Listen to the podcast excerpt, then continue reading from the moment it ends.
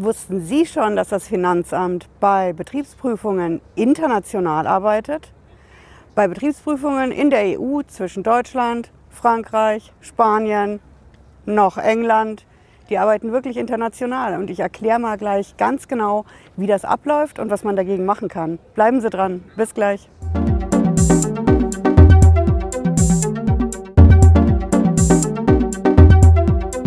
Willkommen auf unserem Kanal Lederer TV. Ich bin Patricia Lederer und ich sag mal Hallo hier wieder aus unserem Lieblingspark hier an der EZB in Frankfurt.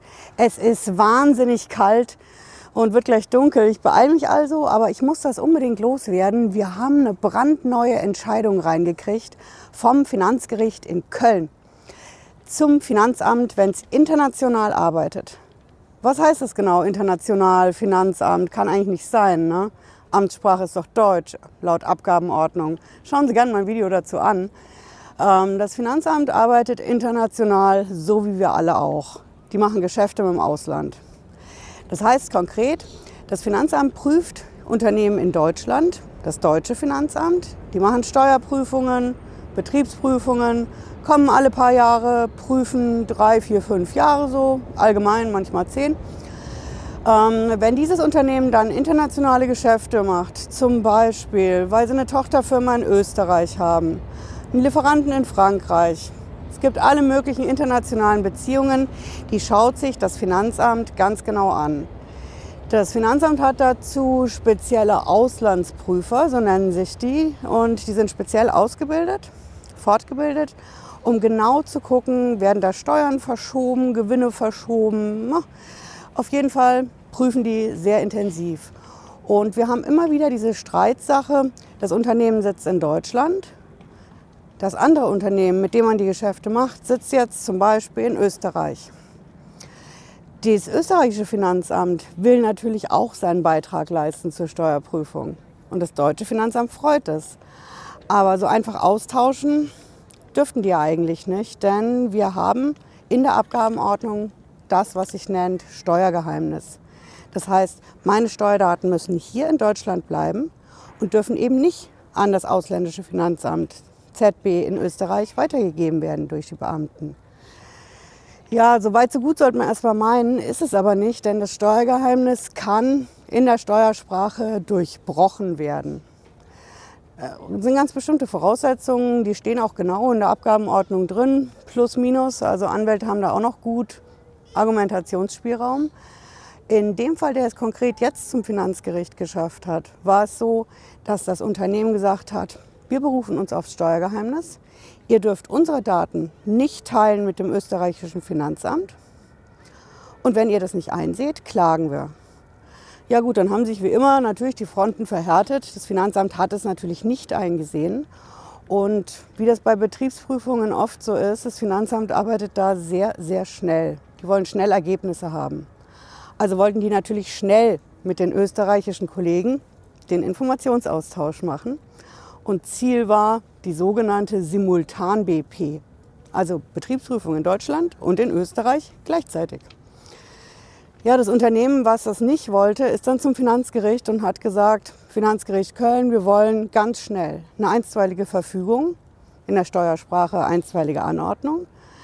Und mit dieser einstweiligen Verfügung wollen wir das deutsche Finanzamt stoppen, dass es mit den Österreichern unsere geschützten, vertraulichen Informationen teilt. Das Finanzgericht Köln hat es abgelehnt. Die Entscheidung ist ziemlich neu, die ist vom 12. September dieses Jahr. Ähm, ja, und das Finanzgericht hat gesagt, nö, Steuergeheimnis in allen Ehren, aber Betriebsprüfung muss sein. Die Beamten müssen die Daten austauschen können. Und wir lassen das zu. Wir lehnen also deinen Antrag auf einstweilige Verfügung ab. Ja, wie geht das jetzt weiter? Also einstweilige Verfügung ist natürlich so ein Ding, muss man wissen, das ist vorläufig. Das ist kein endgültiges Urteil. Das Unternehmen kann also, so wie jedes andere betroffene Unternehmen, die so ein Problem haben, klagen. Ganz normal klagen beim Finanzgericht und dann als nächstes zum Bundesfinanzhof. Ist auch ein europäisches Thema, ne? ähm, macht also nicht unbedingt beim Bundesfinanzhof Halt. Das ist auf jeden Fall was, was man sich überlegen sollte. Und die ganze Entscheidung, die klingt erstmal drastisch, hat aber auch einen gewissen Nutzen. Der Nutzen von, diesem, von dieser Entscheidung vom Finanzgericht Köln für mich als Unternehmer ist konkret, aha, wenn die die Informationen teilen dürfen, die Deutschen und zum Beispiel die Österreicher, dann nutze ich das doch zum Beispiel, weil ich mache internationale Geschäfte mit Firmen in anderen EU-Ländern und ich habe einen Steuerberater, ich habe einen Wirtschaftsprüfer, ich lasse das vorher abchecken.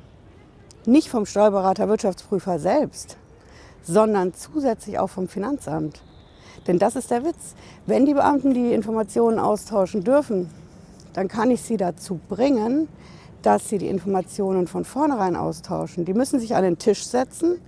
Das nennt sich dann Anhörungsverfahren und das nennt sich dann Verständigungsvereinbarung. Im Endeffekt kann ich erreichen, dass sich die Beamten, die Deutschen und die aus dem europäischen Ausland an einen Tisch setzen und über mein Steuerproblem beratschlagen natürlich zusammen mit meinen Beratern, dann habe ich das Problem mit dem Klagen am Ende vielleicht nicht so. Denn wenn die sich darauf verständigen, dass sie mein internationales Problem auf gewisse Weise behandeln, kann ich sagen, okay, am Schluss macht ein Stempel drauf und dann habe ich meine verbindliche Auskunft, dass mein internationales Steuerproblem ein für alle Mal für mich klipp und klar gelöst ist.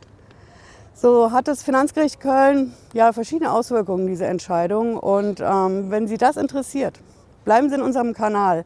Solche aktuellen Entscheidungen haben wir immer wieder in unseren Videos, jeden Freitag. Und auch sonst viel Interessantes zum Thema Umgang mit der Steuer und dem Finanzamt. Jetzt wünsche ich erstmal ein schönes Wochenende und wir sehen uns nächsten Freitag, 18.30 Uhr. Bis dahin, ciao.